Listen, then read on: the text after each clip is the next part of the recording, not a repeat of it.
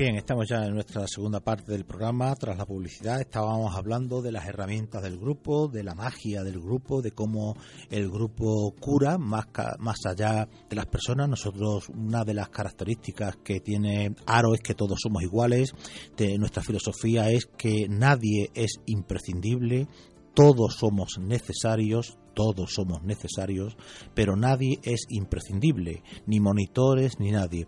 Nuestros mm, grupos de terapias, como tú bien sabes, Juan Antonio, se hacen a nivel horizontal, lo hacemos mm, en todo eh, a la misma altura, aquí no hay jefes, aquí no hay nada, somos todos iguales y todos participamos de todo. Los monitores aprenden del recién llegado y el recién llegado aprende de los monitores. Somos grupos de autoayuda y, bueno, una de las cosas que suele ocurrir es que siempre eh, se da lo que eh, antes hemos dicho, lo que llamamos nosotros la teoría del espejo. Tú te ves reflejado en los demás, porque tú, aunque no estés ni hablando ni participando en el grupo de terapia, a lo mejor resulta que en ese momento, esa noche, le están dando terapia a otro compañero, pero las cosas que le están diciendo al otro compañero, resulta que tú las has vivido, te han pasado, y entonces las soluciones que los demás compañeros o los mensajes que los demás compañeros le están diciendo a ese compañero, tú te los puedes aplicar a ti, y tú dices, anda, si a mí me pasaba eso, si anda, por lo que le están diciendo a este me pasó a mí, uy, es verdad. Entonces eso es lo que ayuda, te ves reflejado. En definitiva,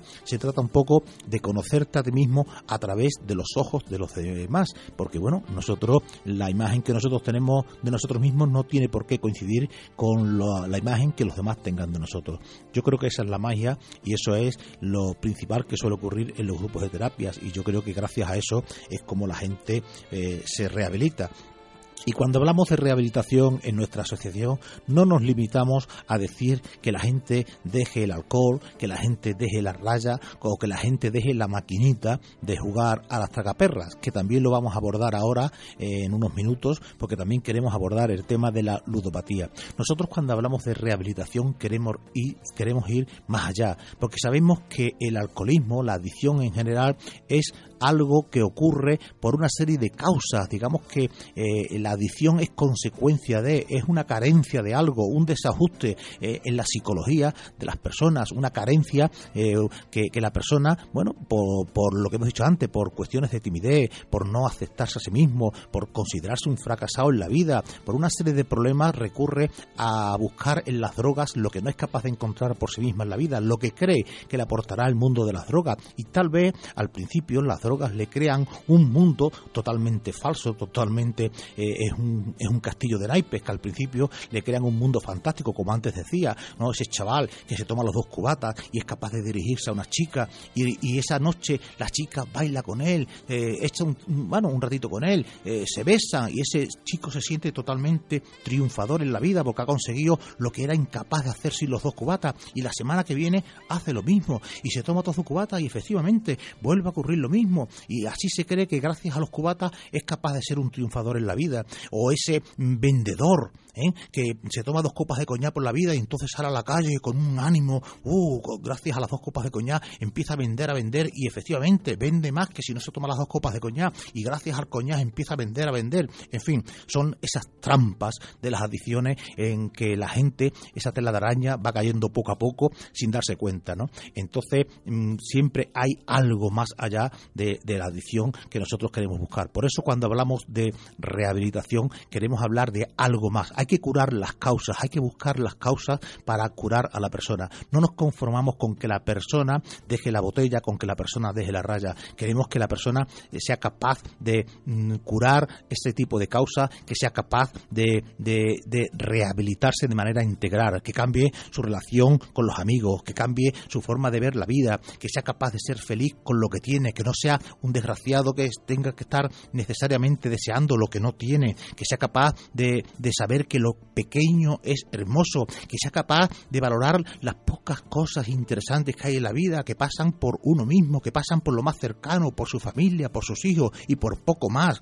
Y eso es lo que realmente nosotros buscamos cuando hablamos de rehabilitación personal, que sean capaces de limar las asperezas, que sean capaces de lo que llamamos crecimiento personal, que sean capaces de educar a sus hijos, pero evitando, vamos, esto que por desgracia en esta sociedad competitiva hoy predomina, que obligan a los niños a sacar no sé cuántas buenas notas hasta que los hacen unos desgraciados y no sacan sobresaliente, a, bueno, a compararlos con fulanito, con menganito. Bueno, yo creo que hay mucho que aprender y eso también lo hacemos en los grupos de proyección, en los grupos finales en Aro. En definitiva, en Aro lo que pretendemos es ser mejor persona, ¿no, Juan Antonio? Sí, efectivamente, eso es lo que se pretende bajo ningún concepto, ¿no? Yo mm, tengo que señalar algo de que, que esto de que has comentado últimamente, ¿no?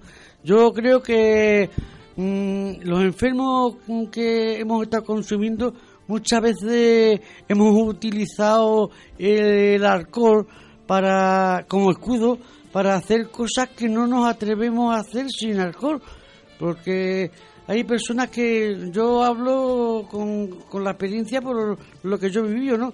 Yo era una persona muy tímida, pues a mí me costaba mucho trabajo, por ejemplo, de dirigirme a una chica, ¿no? Y de sacarla a bailar y demás. ¿Qué me pasaba? Que yo tenía que tomarme tres cubas libres para poder yo decirle a esa persona que si quería bailar conmigo me salía bien, pues yo a, la semana siguiente pues volvía a repetir y así, así, así, hasta que caí en la trampa, ¿no? Y eso nos suele pasar a todos. ¿eh? Y con esta cosa hay que tener mucho cuidado porque es que mm, es un trampolín que tenemos ahí para, mm, para apuntarnos a esa adicción, como yo digo, ¿no? Y eso tenemos que evitarlo por todos los, por todos los medios, ¿no? tenemos que valernos por sí solos y cada persona tenemos nuestros valores y demás que no necesitamos de, mm, de recurrir al arco para hacer cosas que se pueden hacer perfectamente sin arco, ¿no? Efectivamente, es creer en uno mismo. que, nosotros tenemos ya que empezar a creer en uno mismo y ya, pues, como estamos haciendo ahí en los grupos de terapia, ¿no? Mm, lo más principal es recuperar la autoestima de la persona. Y una vez que la persona ha recuperado esa autoestima, pues ya mm, está listo para volar tú solo. Que ya mm, tiene que hacerlo. Tiene que hacerlo porque ya eso es así.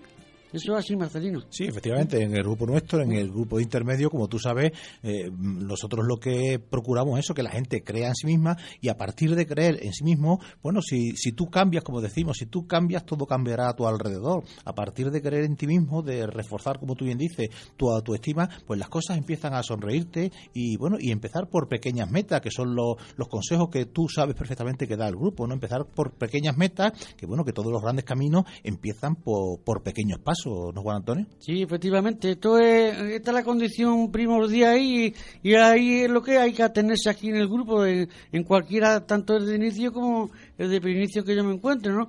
Aquí lo que decimos, lo primero, es no tener prisa, ¿no? no tener prisa y el factor principal es uno de los valores principales que tenemos aquí en la terapia porque es que con la prisa no vamos a adelantar nada entonces, ¿qué pasa? Que claro, cuando una persona, una terapia y otra y otra, y un año y un año y medio, y lleva sintiendo sin faltar eso, pues ya mm, se va notando la mejoría, ¿no? Y a, la vez que va pasando el tiempo, pues te vas encontrando más a gusto. Entonces, ¿qué pasa? Que ya mm, te encuentras tan a gusto que ya eso necesita esa terapia. Mm, ya estás deseando que llegue el día para asistir a ella, porque parece que te falta algo. ¿eh? Sin esa terapia te falta algo, hasta que ya no te, no te condiciona a tu nueva vida y demás, y, y aprendes a vivir sin, sin el alcohol o, la dependencia que tengas, ¿me entiendes? Eso es lo que hay. que aquí no hay medicamento ni varita mágica ni nada. Aquí la, la permanencia, la constancia y así ya es lo que te cura. Así es, eh, efectivamente, de las dependencias también hablaremos de las dependencias emocionales. Tenemos muchos temas. Hoy mm, queremos hablar y también queremos, bueno, estamos empezando el programa, estamos empezando esta segunda parte de, tiempo de adicciones. Eh, es el tercer programa que hacemos y queremos ir metiendo secciones ya, irlas haciendo habituales. Queremos meter una sección que es un poco ir contactando con los distintos grupos de, de la comarca o, bueno, de la comarca de la gente de Zalamea, de Valverde, de Queremos ir hablando un poco también a través de la línea telefónica con los distintos compañeros, preguntarle cuáles son sus inquietudes, qué tiempo llevan, en fin, cómo ven sus grupos y cambiar impresiones porque nuestra filosofía es que de todo se puede aprender, de cualquier persona se puede aprender algo, ¿no? Es, la experiencia que nosotros hemos sacado. Y por supuesto también hablar de otra, de otra problemática, no solamente de la adicción a la sustancia, porque también hay adicciones sin sustancia, es algo que también en la psicología mm, actual se está tratando, lo que es la adicción sin sustancia, sobre todo hoy día que con las nuevas tecnologías eh, está habiendo ya o ya están apareciendo la primera problemática en la gente más joven con el tema de, los móviles, de el tema de, la, de las PlayStation y, todo lo que conlleva las nuevas tecnologías. Y una de las grandes problemáticas que también se aborda en nuestra asociación, y de hecho aquí en Cortegana hemos tenido, actualmente no tenemos ahora mismo ninguna persona, pero sí que hemos tenido alguna, algunos enfermos, es el tema de la ludopatía, el tema de, del juego. Eh, yo, mm, bueno, eh, supongo que muchos de los oyentes eh, lo vivirán, porque creo que por desgracia eh, en cualquier pueblo eh, se vive esto cotidianamente, ¿no? Cuando vamos al bar a tomarnos el café o a tomarnos el refresco y nos encontramos siempre a la misma persona eh, sacando el billete, cambiándonos la barra y pum, y pum, y pum, echando monedas de manera compulsiva, una moneda, otra moneda. Habrá mucha gente a la que no le llame la atención. Nosotros, como estamos totalmente sensibilizados con las adicciones, sabemos que esa persona pues está totalmente enganchada, que es un adicto, que es una víctima de, eso. Es, eh, es un enfermo, es una patología que no puede controlar, que le pone, ¿no? por llamarlo, por hablar en este lenguaje coloquial, pero le pone, necesita eso. ¿no? Eh, tengo aquí algunos apuntes. Nosotros, eh, antes hablando con Raquel, fuera de micrófono, comentábamos que, que nuestra formación. Pues sí, nosotros los monitores tenemos obligación de, asistir eh, cada trimestre a unos cursos de formación a Huelva, los damos en el Salón de Actos de Juan Ramón Jiménez o los damos en nuestra sede, eh, en, la, en la sede central de nuestra asociación que está en Isaac Peral y una, la última vez que tuvimos, o hace un par de, sesiones, tuvimos la oportunidad de estar con una psicóloga que lleva todo el tema de, la adicción al juego en, en, Andalucía, en la Federación de Asociaciones de Juego de Andalucía, Raquel Castro Borque, y fue una, una, una, sesión interesantísima. Entonces, dice, ¿qué es el juego patológico? Dice, es una enfermedad que crea dependencia y adicción crónica con la necesidad imperante de jugar como consecuencia de la pérdida de control de impulsos. Todas las adicciones están totalmente relacionadas con el asunto de los impulsos, eh, el consumo de sustancias y también las adicciones sin sustancias, ¿no? Eh, el enfermo no puede dejar de jugar. Su fuerza de voluntad es nula para salir del problema y necesita ayuda especializada. Un poco, o sea, la, fuerza de voluntad se anula, igual que el alcohólico. Cuando se toma una copa de aguardiente, se toma otra y resulta que toda la gente dice, es un sinvergüenza, es un golfo, se ha tomado dos copas. Cuando se ve mareado, ¿por qué no deja? Porque su fuerza de voluntad se ha anulado. No le diga usted que es un mendigo, que es un sinvergüenza. No, no, mire usted, esta persona es un enfermo. Cuando lleva tres copas ya no es capaz de parar. Su voluntad ha quedado anulada por el tóxico. Por eso es un enfermo eso necesita ayuda especializada, por eso es un adicto. Dice, criterios de diagnóstico. Dice, el juego patológico problemático persistente y recurrente que provoca un deterioro o malestar clínicamente significativo y se manifiesta porque el individuo presenta cuatro o más de los siguientes criterios durante un periodo de 12 meses necesidad de apostar cantidades de dinero cada vez mayores para conseguir la excitación deseada, estar nervioso o irritado cuando intenta reducir o abandonar el juego. Ha hecho esfuerzos repetidos para controlar reducir o abandonar el juego, siempre sin éxito. Es lo que tú antes acababas de decir, Juan Antonio, cuando tú decías, yo controlo, yo controlo, ¿cuántos alcohólicos, cuántos adictos le hemos escuchado la frase esta de decir, no, yo no tengo problema, yo controlo. Lo mismo le ocurre al jugador. No, hombre, yo he hecho, una, yo he hecho unas perrillas, pero yo controlo, yo controlo, no controlo. Está deseando de cobrar la paga del mes para irse a la máquina, a esconderse posiblemente de su señora, a esconderse de sus amigos, a cambiar de bares para que no lo vean echar tanta cantidad de dinero en el mismo bar, incluso a cambiar de pueblo, pero su obsesión, su único fin cuando cobra es la máquina. Es más, es más. ¿Eh? Ayer tuve la oportunidad, no voy a decir ni siquiera el pueblo, yo sé de algunos, porque ya digo, somos gente sensibilizada con las adicciones, y ayer estuve hablando con una persona que me estuvo hablando de uno que, de una persona que está, de un adicto, y dice, este se ha dado el caso de sacarle los 240 euros a la máquina, coger los 240 euros de esta máquina y irse a otra máquina. O sea, os dais cuenta que su finalidad no es conseguir el dinero. Ha sacado el mayor premio que se puede sacar en la máquina tragaperra, que son 240 euros, y en lugar de actuar racionalmente desde nuestro punto de vista, que sería coger los 240 euros, mm, mm, cambiarlos en el mismo bar e irse a su casa con los 240 euros, no, no. Los ha cambiado y ahora se ha ido a otro bar a seguir jugando en otra máquina. O sea, entonces tú dices, bueno, entonces, ¿qué sentido tiene este? Pues no, ningún sentido, ninguna racionalidad tiene la irracionalidad o la racionalidad propia del adicto. Bueno, a menudo tiene la mente ocupada en las apuestas. A menudo apuesta cuando se siente, cuando siente desasosiego Después de perder dinero en las apuestas, suele volver al otro día para intentar ganar, o sea, para recuperar las pérdidas. Miente para, para ocultar su grado de implicación en el juego. Yo conozco otro personaje, tampoco voy a decir el pueblo, que se oculta de su mujer. Eh, espera a que su mujer se vaya al trabajo para él aprovechar e irse a jugar, o sea, miente. Ha puesto en peligro o ha perdido una relación importante, empleo o carrera a causa del juego. Casos yo creo que sobradamente conocidos de muchos. Cuenta con los demás para que le den dinero para aliviar su situación financiera desesperada provocada por el juego. Su comportamiento ante el juego no se explica mejor por un episodio maníaco.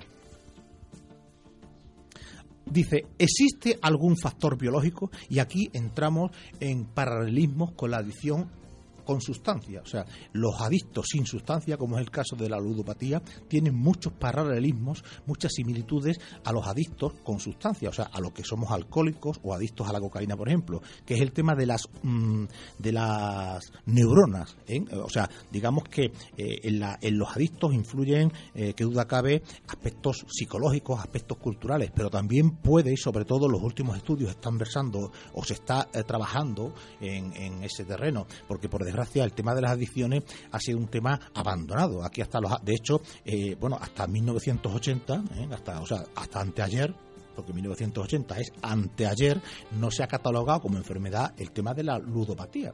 O sea, aquí antes a un jugador empedernido que jugara al póker, que jugara a las cartas o a la lotería, se le consideraba un vicioso. Aquí no se ha considerado enfermo, según la Organización Mundial de la Salud, hasta 1980 a un jugador empedernido. Por tanto, digamos que se ha avanzado muy poquito o se ha estudiado muy poquito este asunto. Pero bueno, a partir de ahora sí que se está haciendo algo más y se están viendo que tienen una, una serie de, deficiencias químicas también, ¿eh? o patologías. Por ejemplo, bajo nivel de serotonina. ¿eh? La serotonina es un neurotransmisor que puede alterar el estado de ánimo, la ansiedad o la felicidad. ¿eh? Son mm, neuronas, entonces cuando hay un déficit, esto nos ocurre a todas las personas que se están viendo en los últimos estudios, que todas las personas que somos adictos tenemos bajos niveles de serotonina, bajos niveles de dopamina o de noradrenalina. Son transmisores eh, que o o neuronas y ocurre que estas personas con estos niveles bajos de serotonina o dopamina buscan esa, esa excitación ya sea en el juego, ya sea en el consumo de sustancias. ¿no? También estas personas tienen nivel bajo de dopamina. Dice, aumenta la actividad de la persona, esta se siente mal y corta el malestar mediante el juego.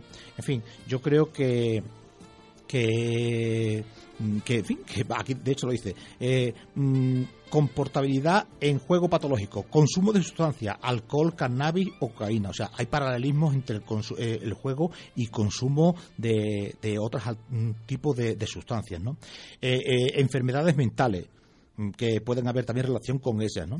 yo creo que, en fin, que el tema del juego es un tema que por desgracia nos está mm, ocurriendo cada día más y sobre todo un nuevo campo muy, muy peligroso que se está abriendo es el juego por Internet. Porque ya, por desgracia, hoy día, con las nuevas tecnologías, antes o hasta ahora, tú podrías ver al individuo echando hasta 500 o 600 euros, como he visto yo en alguna ocasión a una persona, en una máquina tragaperra. Pero es que ahora se mete en su casa, enciende su ordenador, se mete en Internet y resulta que se puede gastar 400 o 500 euros en una mañana y no se entera nadie, porque lo está haciendo todo a través de Internet. Ocurren casos escandalosos a veces, eh, y yo creo que cerca de nosotros, podemos sospechar de algunos que se han gastado unas sumas de dinero escandalosas que nadie pone en pie y dice, este individuo, ¿cómo se ha podido arruinar? ¿Cómo se ha podido gastar tanto dinero? Pues mira, a lo mejor hay que buscar precisamente en las redes sociales, en, a través de Internet, en los casinos, en las historias estas que se están haciendo online ¿eh? mm, y, se, están gastando sumas mm, verdaderamente escandalosas.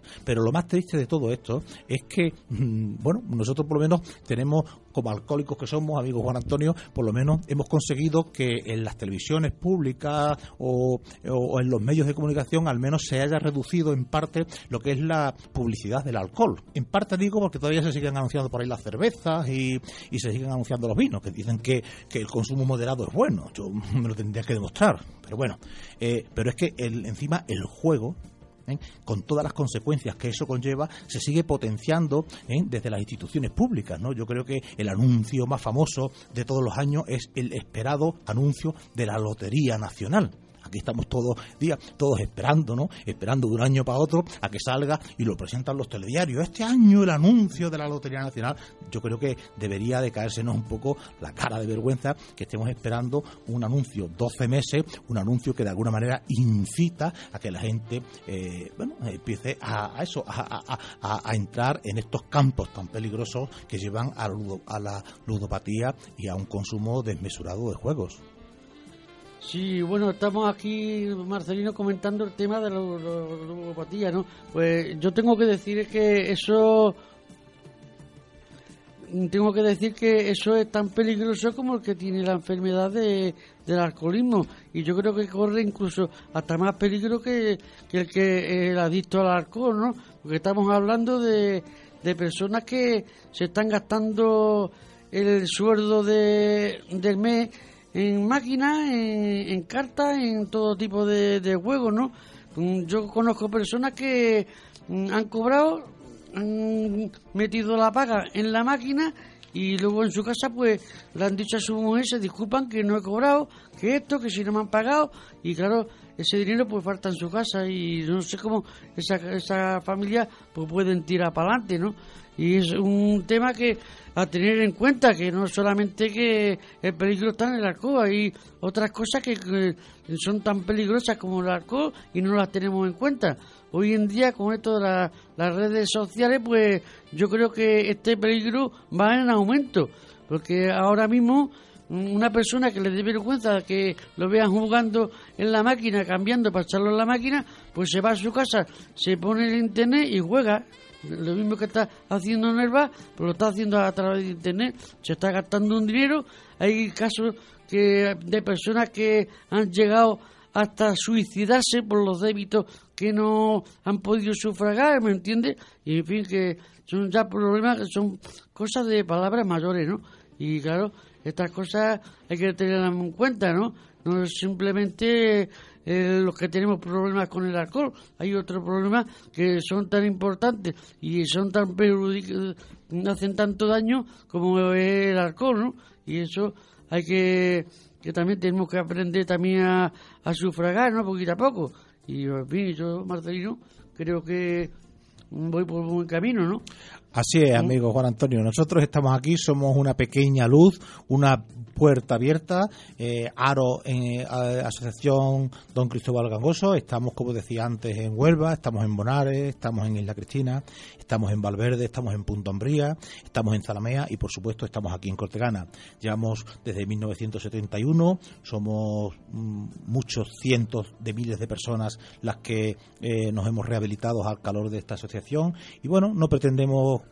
conseguir ninguna, eh, no sé, ninguna revolución, pero desde luego sí que creemos que el hombre en general puede rehabilitarse, eh, creemos que mm, poquito a poco podemos ir consiguiendo ser personas libres, que es a lo que aspiramos, a que no nos mm, veamos sometidos como nos hemos visto a la, a la tiranía del tóxico, a la tiranía de la adicción y que seamos capaces de tener nuestro criterio, como dice nuestro director técnico, a ser personas con criterio propio a ser únicos, a ser irrepetibles. Eh, yo te agradezco mucho en nombre de, nuestro grupo de Cortegana, de, de, nuestra asociación, que hayas estado con nosotros esta mañana aquí, eh, esta tarde aquí, Juan Antonio, para colaborar también, para poner tu granito de arena como miembro de esta asociación y por supuesto, pues en otra ocasión también te llamaré para seguir colaborando. Muchas gracias, amigo. Pues la verdad que el orgullo es mío, el orgullo de estar esta tarde aquí con mm, contigo acompañándote a hacer el programa, pues mm, la verdad que mm, me, llena de satisfacción, ¿no? Y para poder contar la experiencia mía que, que yo vivo aquí con esta entidad, con Aro, y hacerlo, manifestarlo ante todo el público, ¿no? Que aquellas personas que tengan ese problema que, que no lo duden en recurrir a nosotros. Y muchas gracias por haberme invitado y estoy a vuestra entera disposición cada vez que me necesitáis.